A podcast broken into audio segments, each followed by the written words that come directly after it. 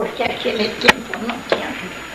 E no ano de 15, quando foi realizado, que ia ser realizada a inauguração do, do grupo escolar, então nós da escola isolada fomos todos para o seu grupo. Então houve exame de seleção. Eu estava já no quarto ano na escola isolada. Fizeram exame de seleção e encontraram só cinco alunos. Então não pude para o quarto ano. E não podiam dar uma professora só para cinco alunos. Então foi feito o terceiro. Deu dez alunos para o terceiro ano. Também não podiam dar uma professora para dez alunos. Voltei para o segundo ano. Isso foi em outubro de 1913. Foi. Aí eu, eu tive que voltar para o segundo ano. Aí, novembro, dezembro, eu fui para o terceiro ano, depois para o quarto. Então, eu tirei o diploma em 1915. Eu não sei se é bom, não é grandeza, mas eu sempre fui a primeira aluna do grupo. Eu tinha meninos também muito cultos, como Humberto Roncarate, que ficou presidente de uma companhia de seguros de São Paulo. Ele era vários alunos. E até queriam fazer sabatina, mas todo mundo corria de medo de mim. Não aceitaram, porque com Maria não. Dona Maria, a senhora poderia citar de memória nome de algumas pessoas que foram suas contemporâneas nessa, nessa primeira turma de diplomandos da Escola Tancredo do Amaral? Laurinda Lopes, Henriqueta Eida,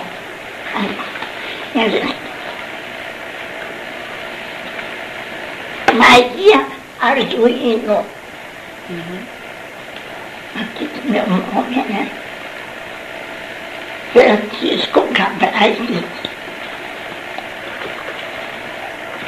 Cabrais. Ana Rita Florindo.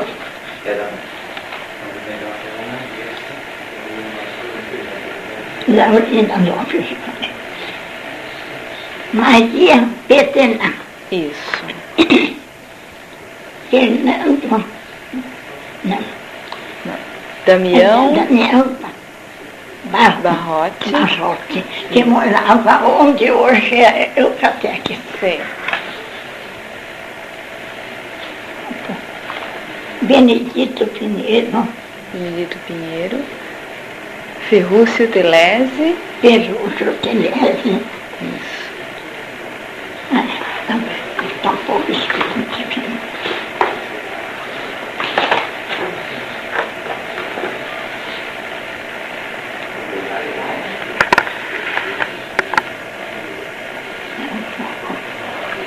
Aqui. Salatiel de Campos. Salatiel, Isso. um grande aluno. Henriqueta Angeline Angeline. e Ida Angeline eram primas.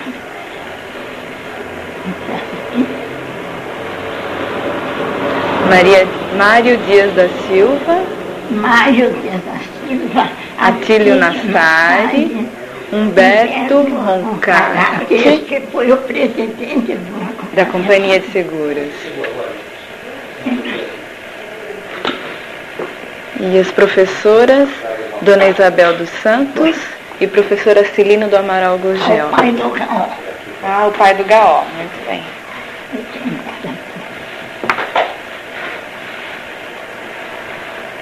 Essa é a primeira turma de formando do Tancredo, então. Dona Maria, a essa altura, quantos anos a senhora tinha? Olha, eu trouxe docinho. Quando a senhora tomou parte nessa turma de formando, quantos anos a senhora tinha? Eu A ia- partir daí, o que a senhora fez? Infelizmente, eu não tinha pai. Eu tinha perdido o pai com seis anos. E mamãe era daquele tipo de italiana ferrante, sabe? Brava. Então o diretor várias professoras foram em casa pedir para a mamãe que fizesse que eu continuasse a estudar.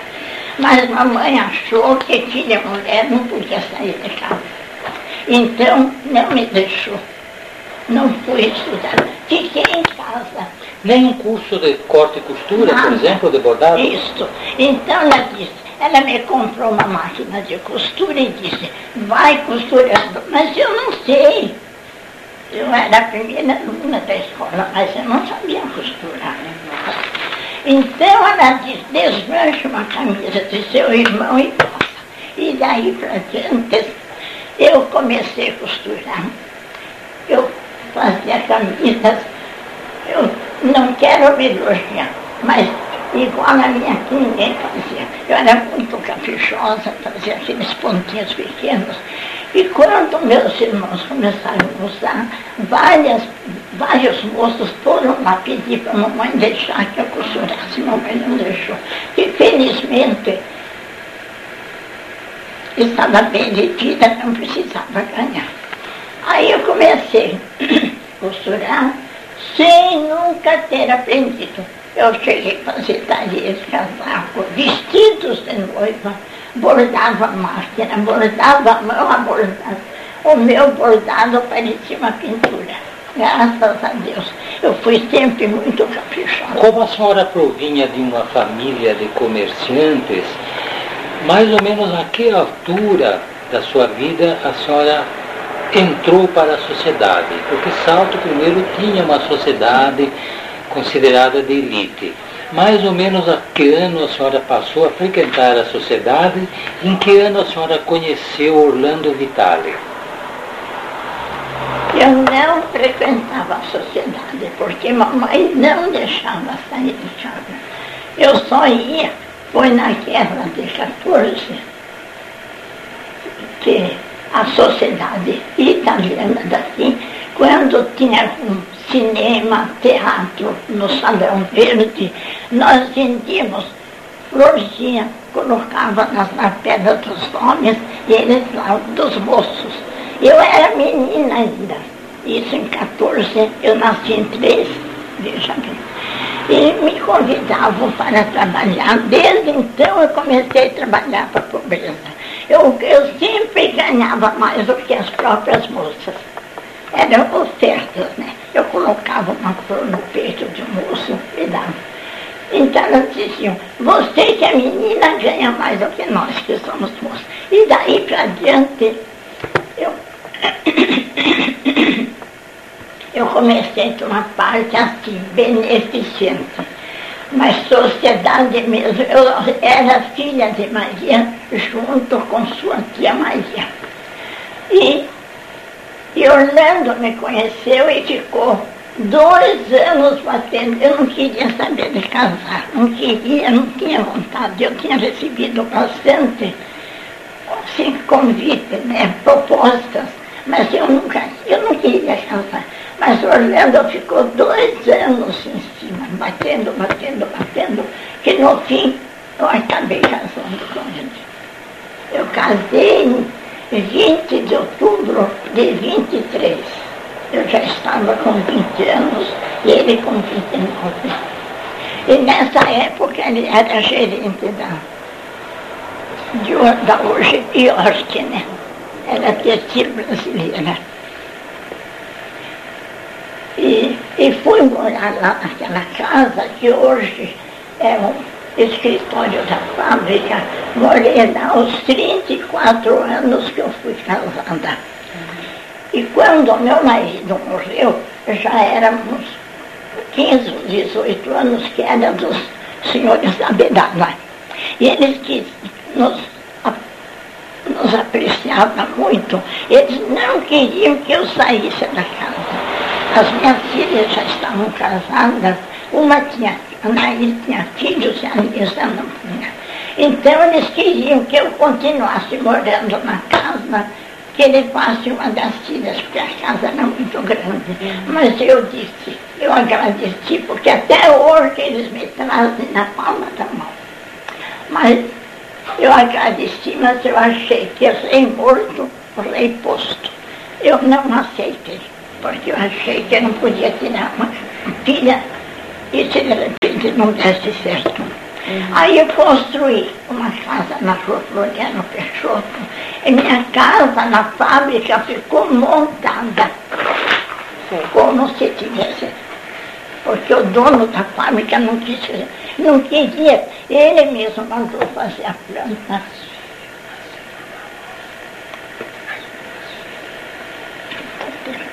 Pode falar. As suas filhas nasceram ambas naquele prédio? Sim, eu fiquei morando lá há 34 anos. Como é que é o nome das duas filhas? Nair Maria. Hum. Nair Maria? Esta. A outra é Nilza Aparecida, com dois P's. A Nilza Aparecida. É. A Evitalia, né? Uhum. E, então, depois de quase dois anos, a casa ficou pronta, contra a vontade dos donos lá, dos senhores Abedala, eu mudei e vim morar na minha casa. E a nossa amizade continua até hoje, porque já tem alguns, quase todos falecidos, morreram muito cedo. Os Abdala. Tem só um filho, o doutor Ernesto, que hoje pode ter uns 70 anos mas me traz assim na palma da mão, tanto ele quanto a esposa. Até este ano, completou 32 anos que o meu marido faleceu. Ele faleceu dia 18 de dezembro de 57. Até este ano, eu recebi a cesta da York, que é e presente particular da família do doutor Ernesto Benedito ele nos considera, me considera demais. Nós sabemos, Dona Maria, que o seu relacionamento com funcionários graduados daquela indústria era muito bom. A senhora se lembra de algum caso especial acontecido com relação a esse relacionamento? Especial, Morato. Ah.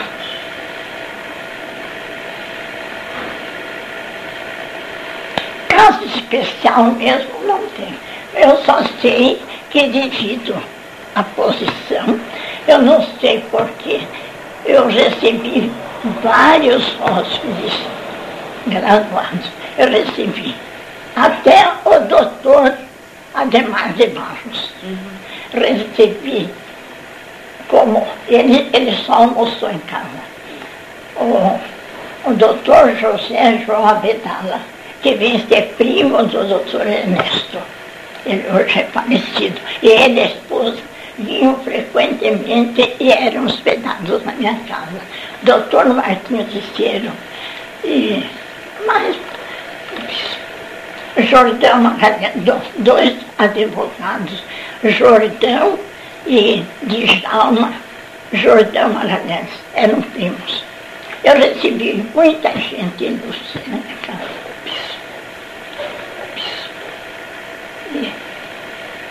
Eu ajudei bastante meu marido. Então eles acham, porque meu marido não tinha instrução mais do que o terceiro ano.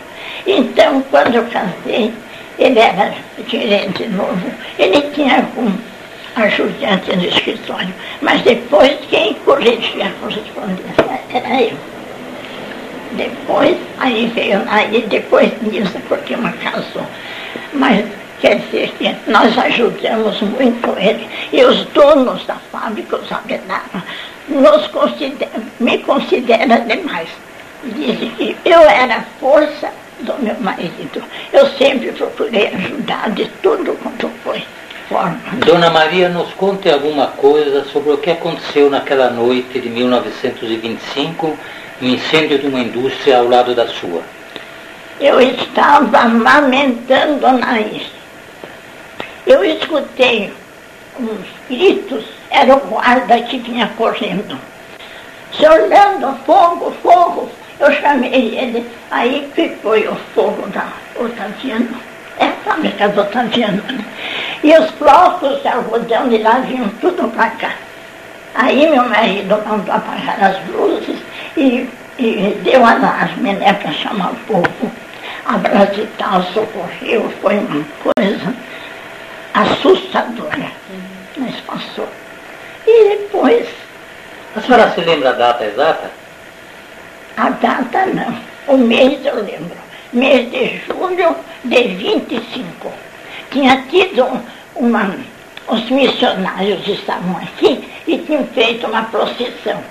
Na entrada da procissão, logo depois da meia-noite, uma hora que foi incêndio. Engraçado, né? O que mais? Nossa pergunta. Dona Maria, a senhora disse que na sua adolescência não frequentava a sociedade. Não, não. Mas depois de adulta, depois de casada com o senhor Orlando Vitale, como ele foi até presidente da Sociedade Instrutiva e Recreativa Ideal, Foi. a senhora frequentou Frequentei. muito a sociedade. Diga-nos alguma coisa sobre aquele tempo, modas daquele tempo, relacionamento entre os casais, entre diretores. Era uma coisa mais linda. O, o clube era uma beleza, O clube ideal. o clube dela. E foi Onde era? onde ele era. Ele começou na casa aqui, subindo a loja do sol. Aí que foi início. Depois passou naquele terreno baldio em frente, perto do Bravo, que tinha uma casa. Depois passou no coleginho. Do coleginho foi para onde as- a sede do sindicato. E da sede do sindicato ele veio onde ele é hoje. Aí o relacionamento naquele tempo era lindo. As moças, as moças, as casadas junto com as casadas. Era uma ótima situação, uma coisa muito diferente do que é hoje. Então, eu, eu não sabia dançar. E Dona Chiquinha de São Cláudio é madrinha de Anaís. Ela disse, a senhora agora vai dançar, porque meu marido dançava e eu não sabia dançar. Aí ela me obrigou a aprender a dançar, sabe?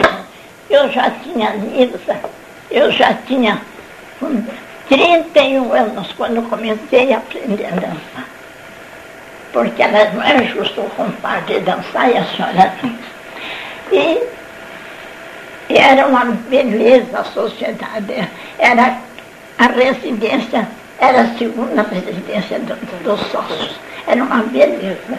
A senhora concorda, Dona Maria, que naquele tempo havia na cidade uma espécie de elite, de classe superior? A senhora concorda com o que algumas pessoas dizem a respeito? Havia mesmo? Não, obviamente superior não, mas havia uma certa distinção. Mas o povo era muito educado, sempre um respeitando, mas tinha uma pequena diferença. O que mais que eu posso Eu gostaria que a senhora falasse sobre o carnaval. Ah, é o O carnaval. carnaval que acontecia no Clube Ideal, imagino Pois que olha. Principalmente aquele promovido pelo Major Garrido, em que a senhora, com o qual a senhora tinha muita amizade, relacionamento, e o ajudava em alguma coisa.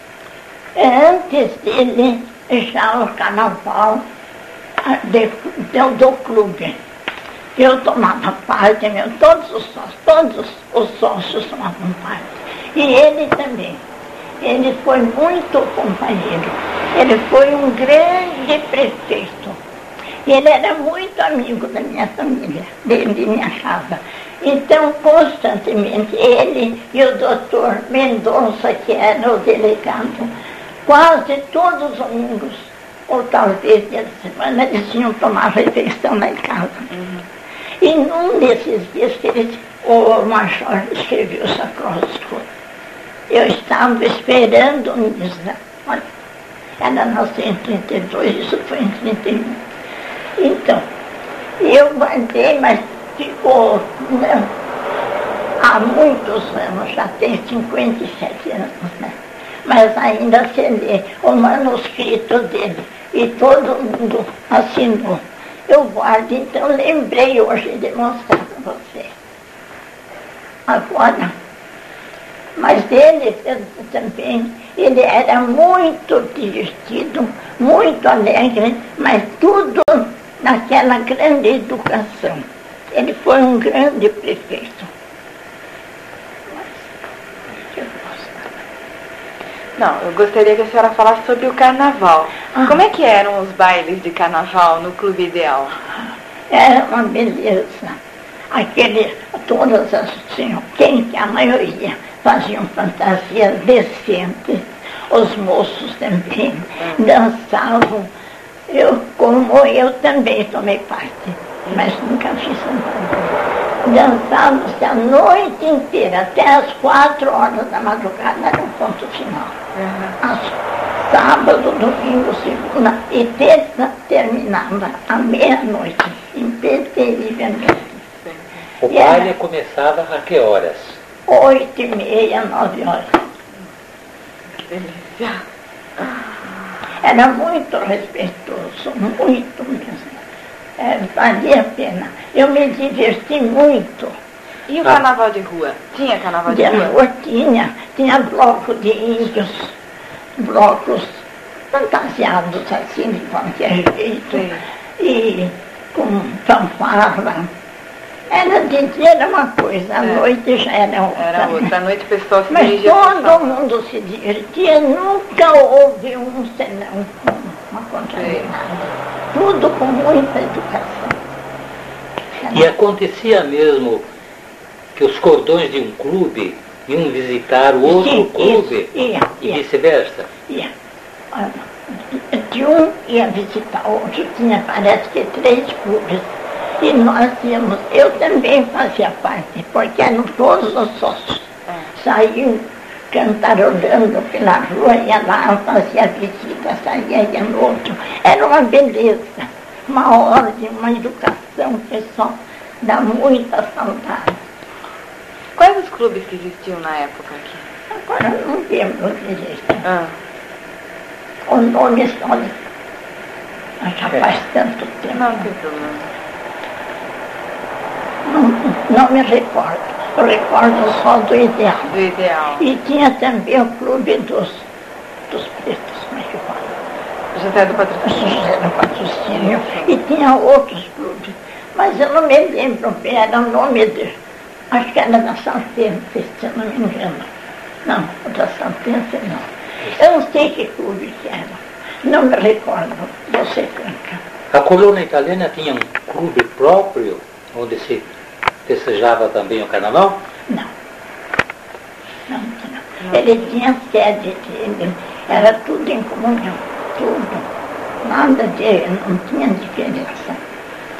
E depois, quando veio a guerra de 39, aí que o Brasil era contra a Itália.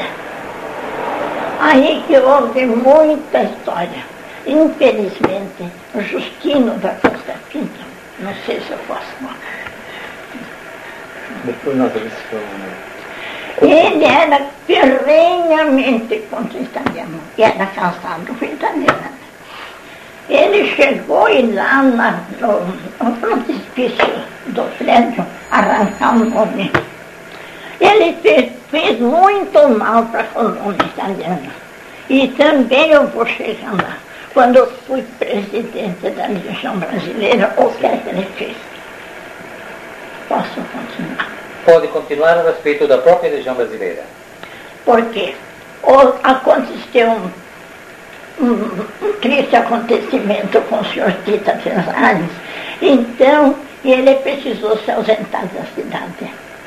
E como puseram o João de Moura Campos, que era coletor, como prefeito. O João de Moura Campos era solteiro e era muito amigo de meu marido e do seu Tita. Então, ele, o seu João foi pedir para meu marido, Orlando Vitale, se deixava que eu ficasse como presidente da região. Então, meu marido não, não teve como dizer não, porque eles eram muito amigos. Isso porque a primeira dama da cidade era que costumava ser sempre a presidente da região brasileira Isso. de assistência. É, é porque a, a, a presidente seria sempre a mulher do outro. Perfeito. Então veio o seu Castanha, que era assessor da dona Laís Costa. A Laís Costa, que era presidente em São Geral. Era filha do Fernando Costa. Como o Fernando Costa, que era o governador, era viúvo, a filha ficou no lugar da mãe. Eu fui convidada pelo assessor que veio aqui, foi em casa com o senhor João, me convidar a ser presidente. Eu não tive para onde escapar. Aí, como até então a guerra tinha terminado naqueles dias, foi no fim da guerra, que foi em 45. Então, o auxílio da Legião era para a família dos quatro expedicionários que tinham ido aqui de Salto. Mas quando eu assumi, veio a ordem para mim cuidar da pobreza da cidade. E a, a sede é onde era, onde é hoje o sindicato. E pagávamos aluguel 250 cruzeiros. E bom, antes disso, ele me convidou, aí eu saí com ele, porque ele disse, no tempo da outra presidente, nós a diretoria não estava agindo direito, porque o senhor Justino Pinto, ele era secretário, era presidente, ele, ele fazia, ele queria ser tudo. E não fazia nada. Então ele disse, ele veio em casa, me convidou, ele disse, agora nós vamos convidar. Quem que a senhora acha? Eu falei, do Aníbal Neves, do Antônio Andretta e outras pessoas. Ele falou, vamos ver se pomos o Justino fora, porque o Justino não está cumprindo a obrigação dele. E o Justino era empregado da prefeitura. E o João de Moracampos estava no lugar de prefeito. Então nós fomos lá, ele disse. Dona Maria, até agora a senhora falou sobre sua participação em algumas obras sociais da cidade. E em obras religiosas, a senhora, por de alguma Eu forma, também participou? Trabalhei quase 20 anos para São Vicente, pra, como Vicentina. Eu fui fundadora da, como é que fala? Nossa Senhora das Graças, como é que fala? Conferência Conferência Senhora. das Mulheres. Eu fui com, eu fui fundadora. Trabalhei muito lá na igreja, nas, nas festas, fazia pastéis, tudo, nas barracas. Eu fui também, não existe Rosariana mulher, existe senhora do Rosariano, que vence. Mas como minhas filhas eram rosarianas devido aos maridos, o, o, o Adélio que era presidente, e o To- o Tonelo, me convidaram para que eu tomasse parte das damas rosadas. Eu não quis aceitar. Eles disseram, não, a senhora tem ajudado muito, e é justo, não pode ser se não tem marido, mas a senhora vai ser uma exceção. A senhora é uma rosária honorária pelo fato de eu ajudar muito. Eu gostava de ajudar, ajudei muito. Ao tempo da construção da nova matriz de Salto, a senhora participou daquelas primeiras quermesses em frente à matriz em benefício das obras? Participei. Não muito, porque eu tinha as crianças mas meu marido tomou parte da primeira comissão. E eu ajudei em quermesse público e secretamente, quer dizer, ocultamente. Eu fiz o que eu pude, trabalhei muito. E fiquei, como digo, acho que aos 20 anos não posso precisar certo, como Vicentina. Agora me ausentei porque eu não posso, não tenho mais condições, né?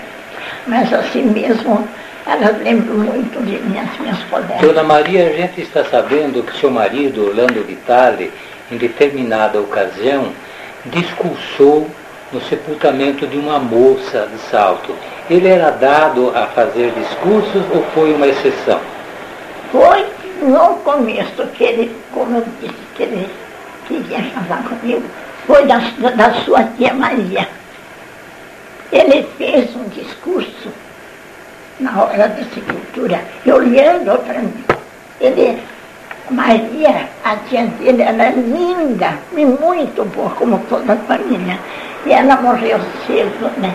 E na hora do sepultamento, olhando para mim, falou com muito sentimento, falou muito bonito, eu nunca esqueço disso.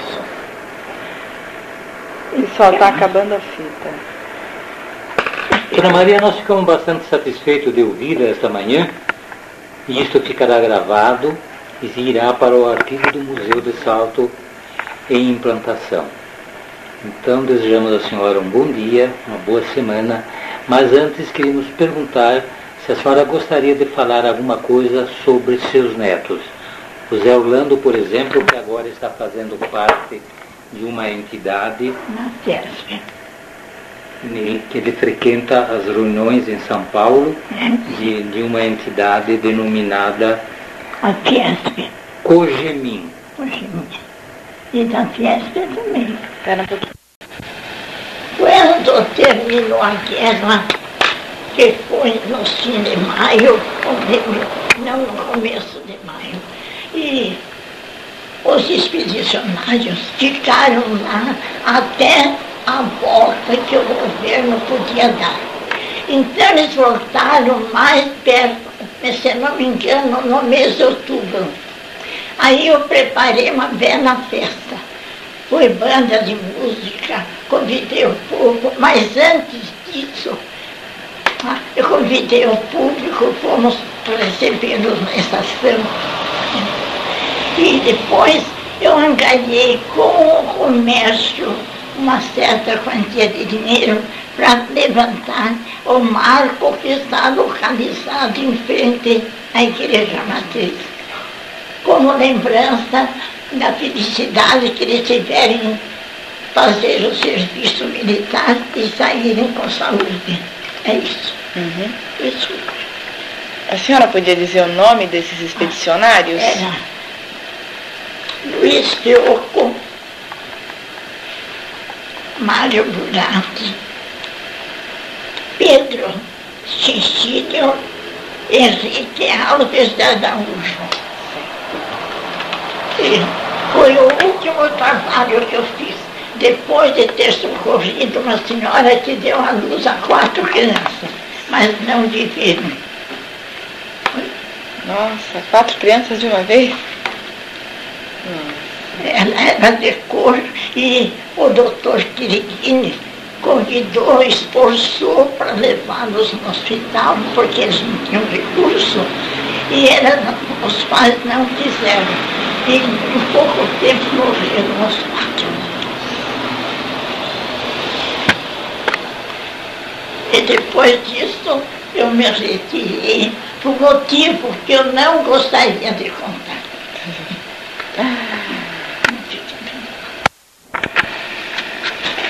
Dona Maria Teodora Liberatori Vitali tem atualmente 87 anos, portanto, nascida a 31 de maio de 1903. É da primeira turma de formandos do Grupo Escolar Tancredo do Amaral em 1915. Foi casada com o senhor Orlando Vitali durante 34 anos, o qual era gerente da indústria têxtil Abdala, atual York Sociedade Anônima. Essa fita foi gravada a propósito de uma resolução tomada pela comissão que estuda a implantação do Museu Histórico de Salto, com o objetivo de resgatar a história da cidade através das próprias pessoas que presenciaram os fatos. Nesta primeira gravação, foram interlocutores de Dona Maria Teodora Liberatore Vitali, o senhor Ettore Liberalesso e Talma de Lely. Hoje é dia 20 de fevereiro de 1990, terça-feira.